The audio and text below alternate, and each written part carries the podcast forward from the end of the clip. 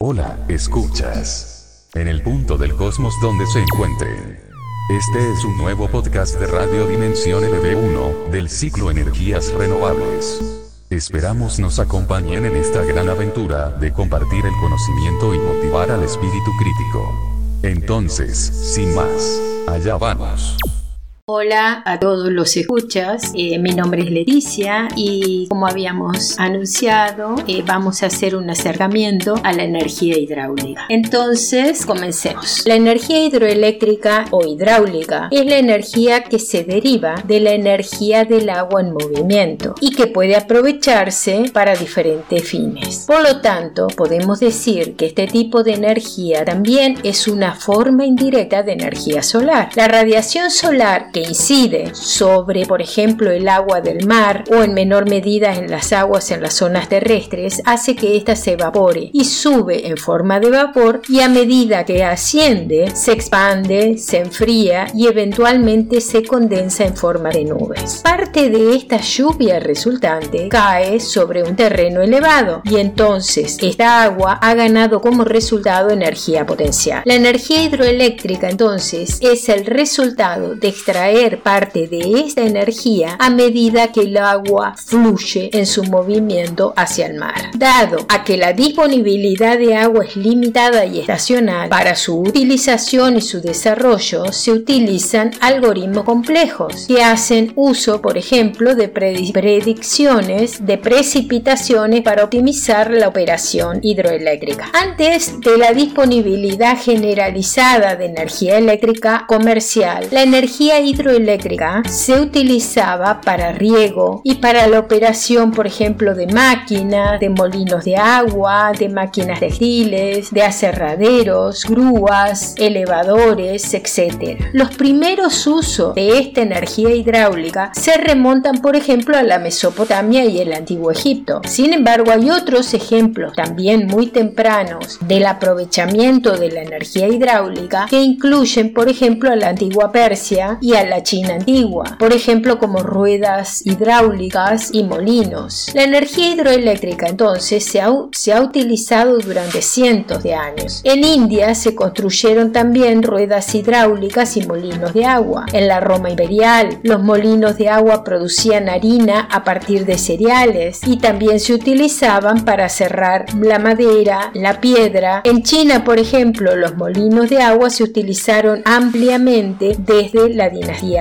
una de las centrales hidroeléctricas, ya que hablamos de China, y, que ahí está, ¿no? Que es una de las más grandes del mundo, se encuentra en las Tres Gargantas, sobre el río Yangtze en China. Con esto vemos que la energía hidroeléctrica es una de las fuentes de energía más antiguas, pero requiere no solo grandes cantidades de agua, sino también una formidable cantidad de fuerza. La energía hidroeléctrica fue la mayor fuente de electricidad renovable hasta el 2019. En términos de energía eléctrica, generalmente se restringe a la generación de energía a partir de una caída de agua, pero ahora se utiliza más frecuentemente como la energía para generar electricidad a partir de turbinas, ya que hay otras fuentes de energía hidráulica como son las olas y las mareas. Estas, por ejemplo, las iremos viendo en los próximos podcasts. Entonces, la energía hidroeléctrica es electricidad generada aprovechando la energía del agua en movimiento. La lluvia o el agua de deshielo provenientes normalmente de colinas, montañas, crean arroyos y ríos que desembocan en el, océano. La energía que genera esas corrientes de agua puede ser muy, puede ser muy importante como sabe cualquiera que haya visto rápidos. Las instalaciones y plantas hidroeléctricas son duraderas con mantenimiento de rutina. Las turbinas hidráulicas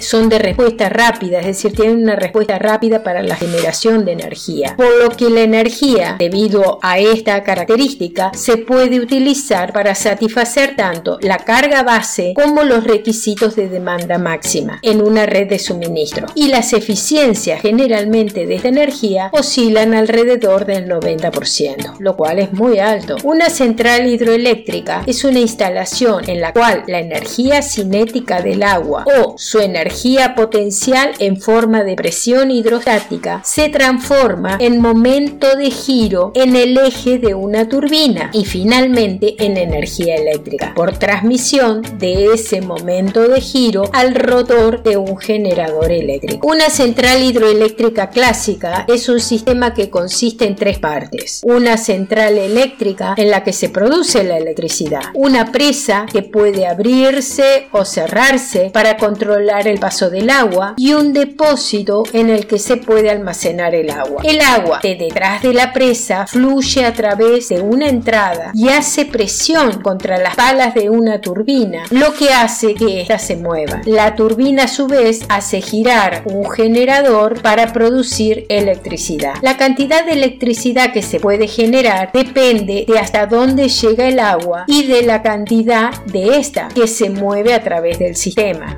Electricidad puede transportarse mediante cables eléctricos de gran longitud hasta casa, fábricas, negocios. Por otra parte, también vamos a decir que la producción total de una central hidroeléctrica depende directamente del valor del caudal, es decir, de la cantidad de metros cúbicos por segundo de agua que se mueven y del salto en altura que tenga esta corriente de agua. Como es obvio, a mayor salto, mayor energía. Las turbinas pueden ser de dos tipos, las turbinas de reacción y esta donde esta turbina está totalmente incrustada en el fluido, es decir, está dentro del agua y por lo tanto es alimentada por la presión hidrostática en el dispositivo. Y hay turbinas de impulso donde el flujo golpea a la turbina como un chorro en el ambiente abierto por la potencia derivada de la energía cinética del flujo. A ver, vamos a redondear esto, es decir, las turbinas de reacción, la turbina está dentro del agua, no la vemos. ¿Y qué es lo que la hace mover? La presión hidrostática. En cuanto a las turbinas de impulso, están fuera del agua y las paletas, quien mueve las,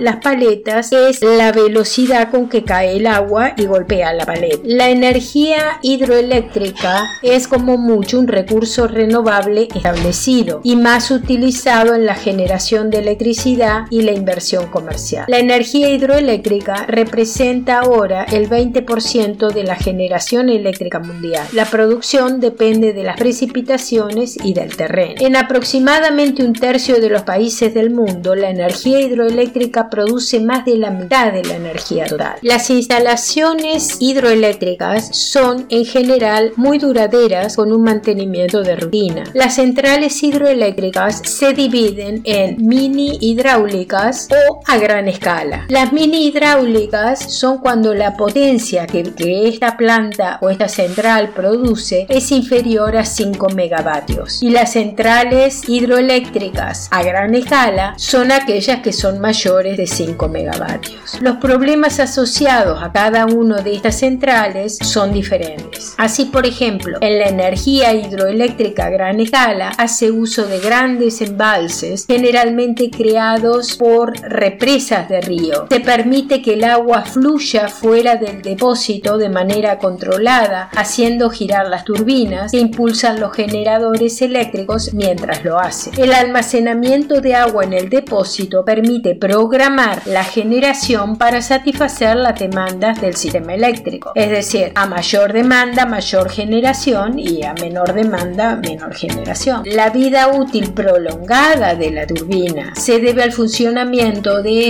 que es continuo, que es estable, sin altas temperaturas u otros estrés que puedan afectar. En consecuencia, la planta establecida a menudo produce una electricidad a bajo costo, generalmente menos de 4 céntimos de euro por kilovatio hora, con el consiguiente beneficio económico. Las turbinas hidráulicas, como dijimos, tienen una respuesta rápida para la generación de energía, por lo que la energía se puede ya sea utilizar, como habíamos dicho, para los requisitos de carga base, como también dar respuestas a altos consumos. La potencia en kilowatt crece proporcional a la diferencia de altura en la corriente del río, en metros, y al caudal en metros cúbicos por segundo. Las pérdidas de energía que se producen por fricción del agua con las paredes de los canales de conducción y en la tubería que lleva el agua a la turbina hacen que el salto total se reduzca en una cantidad equivalente a estas pérdidas de energía potencial, expresada en metros, y de lugar al denominado salto efectivo, donde está el salto real en metros y al que se le restan las pérdidas que tiene por rozamiento, que también se la convierte a metros, se la resta y se habla de un salto efectivo. La energía potencial es de un elevado grado termodinámico, por lo que su transformación en cualquier otra forma de energía, incluida otra de alto grado termodinámico como es la electricidad, se puede lograr con rendimientos del 90%. Como habíamos dicho, la central hidroeléctrica incluye una zona de captación de agua y un lugar donde el agua permanece almacenada y que la producción total de la central depende directamente del valor del caudal y de el saldo y en consecuencia las centrales suelen instalarse en lugares que recogen una cantidad suficiente de precipitación anual en la zona y como mínimo debe estar rondando los 400 milímetros anuales y encontrarse a una altura considerable. En otras, en otras ocasiones puede instalarse una central suficientemente productiva en lugares donde hay diferencias de alturas de incluso menos de 10 metros siempre que el caudal sea suficientemente grande. Respecto a la parte económica, debemos comentar que las turbinas que funcionan con grandes caudales, ya que habíamos dicho que la forma de obtener mayor energía era un gran caudal o un gran saldo, las turbinas que eh, funcionan con grandes cantidades de caudales son más caras que las turbinas que aprovechan la caída de agua desde gran altura. Pero así también debemos comentar que la, que la tubería de acceso a la turbina, que se denomina tubería forzada, tiene un costo proporcional a la altura del salto, es decir, que encarecería de esta forma también la turbina del salto de gran altura. De modo que en las centrales de gran altura el costo de esta conducción puede llegar a representar una parte importante de la inversión inicial necesaria. En general, las centrales hidroeléctricas requieren grandes inversiones a causa de la gran envergadura de la obra civil que es necesario emprender. Entonces resumamos. Una central hidroeléctrica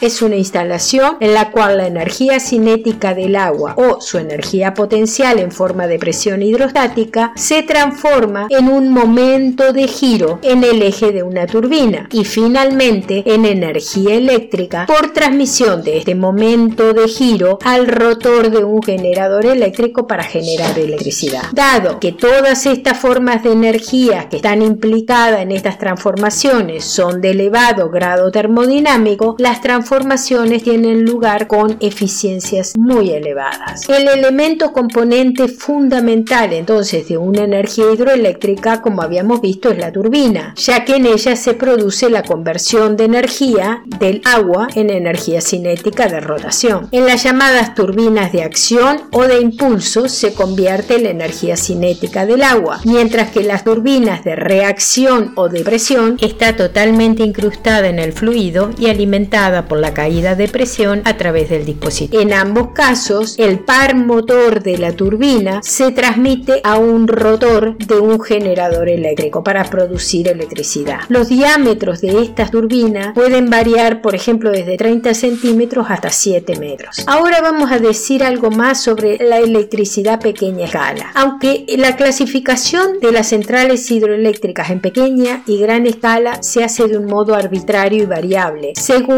el momento y el país. Sin embargo, se puede considerar que las centrales mini hidráulicas son aquellas que producen una potencia de 5 megavatios o menor. La utilización de este recurso energético renovable se viene haciendo en Europa y en Norteamérica desde los primeros tiempos de la generación de energía eléctrica. Entonces, se aprovecha ya sea los canales, las esclusas, los molinos de agua, para instalar generadores capaces de producir desde decenas de kilovatios a megavatios. Lo importante de esta forma de energía, es decir, de la energía hidroeléctrica, a diferencia de otras formas de energía, ya sea las que vimos o las que veremos, es que no existe una razón termodinámica o dinámica fundamental por la cual la potencia de salida del sistema hidráulico debe ser mucho menor a la potencia de entrada, puesto que las únicas pérdidas son estas que mencionamos por fricción, que son proporcionales proporcionalmente pequeñas. Las ventajas de la energía hidroeléctrica para un sitio es que en ese sitio tenemos que la altura o el desnivel es fijo y el caudal generalmente se puede mantener bastante constante, asegurándose siempre para hacer esto de que el suministro se mantenga a tubería llena, porque si no entra otro factor que es el aire en la tubería. No vamos a entrar en esto, simplemente que se puede lograr mantener el caudal bastante estable a tubería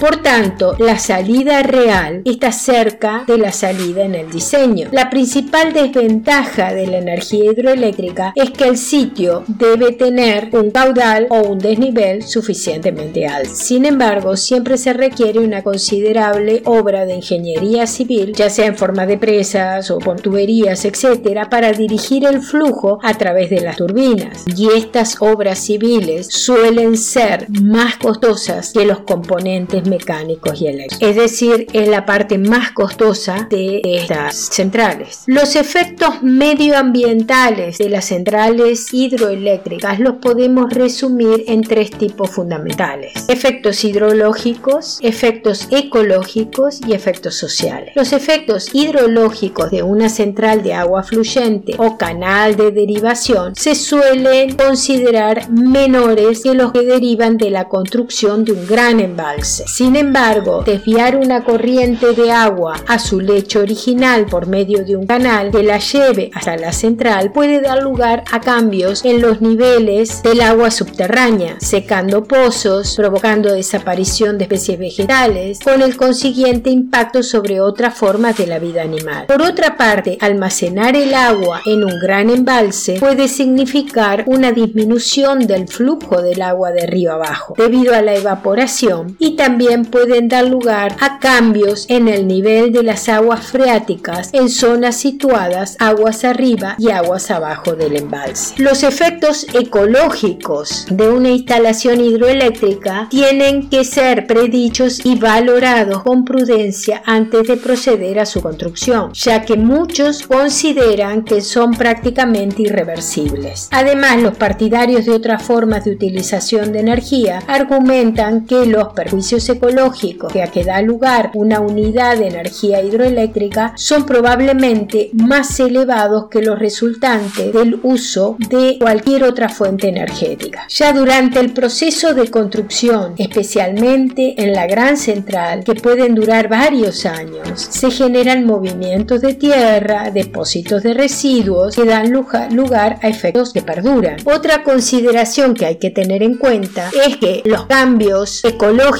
no son siempre predecibles, sino que en ocasiones se producen cambios que han sido inesperados y por lo tanto no se han tenido en cuenta. Por ejemplo, con la construcción de la presa de Asuán se dejó de producir aguas abajo las inundaciones anuales que fertilizaban la tierra con nutrientes. Con ello desapareció un sistema milenario de explotación agrícola sustituido por otro en que se recurre al riego y al uso de fertilizantes artificiales, lo que conduce al deterioro del suelo y a la contaminación de las aguas del río. Además, se está produciendo un efecto de disminución en la capacidad del embalse por depósitos de sedimento, lo que hace decrecer el potencial hidroeléctrico de la central. Este efecto es común también para otros embalses. En ciertos ríos, la construcción de la presa puede interferir con migraciones periódicas de salmones o interrumpir el contacto de la flora y faunas acuáticas en los tramos del río separados por el dique. Para paliar este efecto, se construyen escalas junto a la presa que, permiten el paso de peces a través de ellas. Para evitar que los peces pasen a través de las turbinas, algunos países establecen por ley que la entrada del agua a la turbina esté protegida con una rejilla. En ocasiones, la presencia del embalse introduce un cambio de calidad en el agua embalsada y la que sale del embalse. Esta última tiende a estar más fría que la del río original y a menudo contiene diferentes minerales y compuestos químicos disueltos. Los costos sociales producidos por centrales hidroeléctricas son consecuencia del cambio en el uso del territorio del área afectada y fundamentalmente de la necesidad de desplazar personas que viven en el área que va a ser cubierta por las aguas. Obviamente esto eh, debe ser tomado en cuenta antes de instalar la presa. Bueno, con esto terminamos la parte de energía hidráulica. Vamos a seguir con las marinas, es decir, la undimotriz y las mareas en los próximos podcasts. Gracias por haber escuchado este podcast. Me encantaría eh, ver sus comentarios, si les gusta, si no les gusta, qué cosas quieren que agreguemos o no y que sean también una parte dinámica en este ciclo de aproximación a las energías renovables. Bueno, sin más, que muchas gracias. Nos vemos en el próximo podcast con el resto de las energías hidráulicas. Espero que les haya gustado. Adiós.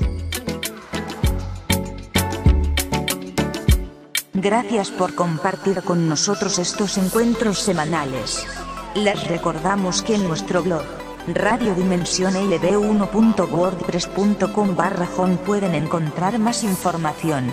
Los esperamos en nuestro próximo podcast.